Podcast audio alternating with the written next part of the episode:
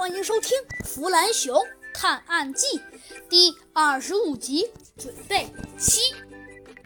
今天呢，森林都市的天气啊，那是格外的晴朗。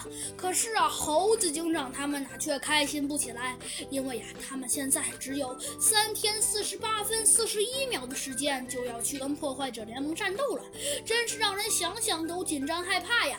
猴子警长他们现在呀，还在抓紧训练，这样才可以打败破坏者联盟。哦，哈，哈哈，哈！最懂科学的天才，最有品味的坏蛋，弗兰熊已经把机甲修好了。只见呢，弗兰熊手里拿了好多跟超能手表差不多的手表，说道：“嗯，这些手表都是给你们的，只要按下这个按钮就可以驾驶机甲了。”弗兰熊介绍道：“好的，弗兰熊，你把手表发下去吧。”猴子警长说道。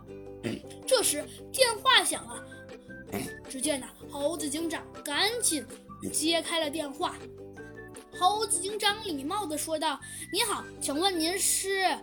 我是公安局局长。”电话那一头说：“原来您。”猴子警长说了一大堆。等猴子警长回来的时候啊，小鸡墩墩一下子问了好多个问题。可是猴子警长啊，就是不告诉他。哎，猴子警长，你怎么这么抠门呢？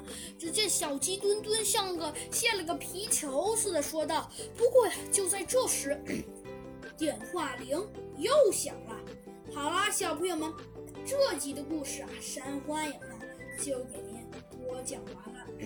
到底，到底那个第二个电话是谁打来的呢？哎呀，山欢迎啊，下集给您呐慢慢揭晓。那好了，小朋友们，这集的故事啊，山花影就给您播讲完了。那我们下集再见吧，拜拜。